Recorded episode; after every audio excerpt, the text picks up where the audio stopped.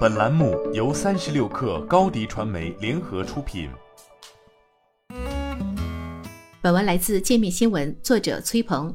五月十五号消息，相关知情人士向界面新闻透露称，牧童科技联合创始人张冠群已于今年三月向北京市朝阳区法院提起诉讼，起诉自己参与创建的公司牧童科技。牧童科技成立于二零一四年，由三位腾讯游戏前员工徐振华、袁清和张冠群共同组建。公司成立时，三位创始人的股份比例为五比三比二，张冠群持有公司百分之十四股份。二零一六年，牧童科技推出游戏《无尽对决》，它在随后几年成为东南亚几个主要市场最受欢迎的游戏产品之一。同一年，腾讯起诉徐振华，认为其签订竞业限制协议后，仍然擅自在外设立公司。且与腾讯存在直接竞争关系。案件最终判决徐振华赔付腾讯一千九百四十万元人民币。据张冠群此前发布在朋友圈的描述，二零二零年底，牧童管理层告知其公司估值约五亿美元，要求以此估值回购张冠群手中剩余的百分之二股权。随后，在其本人并未到场，也未交出身份证的情况下，牧童科技完成股权变更，将其剔除出股东名列。二零二一年三月，字节跳动宣布全资收购牧童科技。外媒报道称，该项收购价值超过四十亿美元。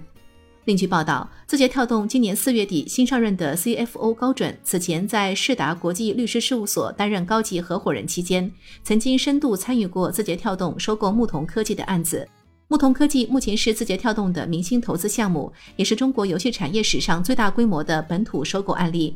值得一提的是，这个创始人起诉自家公司的棘手案子，并非高准这位字节新任 CFO 需要面临的唯一挑战。美国当地时间五月十号，知名游戏开发商拳头游戏向洛杉矶联邦法院提起诉讼，指控字节跳动旗下游戏工作室牧童科技侵权、抄袭其重磅游戏《英雄联盟》手游。在诉讼文件中，拳头游戏大量列举了《无尽对决》和《英雄联盟》手游在市场营销材料和角色设计方面的相似之处。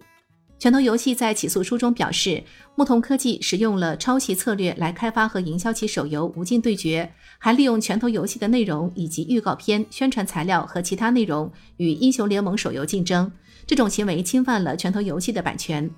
拳头游戏还称，早在2015年，牧童科技就开始在手游中抄袭英雄联盟的设计。这两款游戏在用户界面、角色设计、技能以及装备等方面都存在相似之处。今年三月份，网易曾对牧央网络在内的四家公司提起诉讼，称卡牌放置手游《百鬼物语》素材侵权阴阳师美术作品总计两百五十二次，要求几家侵权公司总计赔偿五百万元。你的视频营销就缺一个爆款，找高低传媒，创意热度爆起来，品效合一爆起来。微信搜索高低传媒，你的视频就是爆款。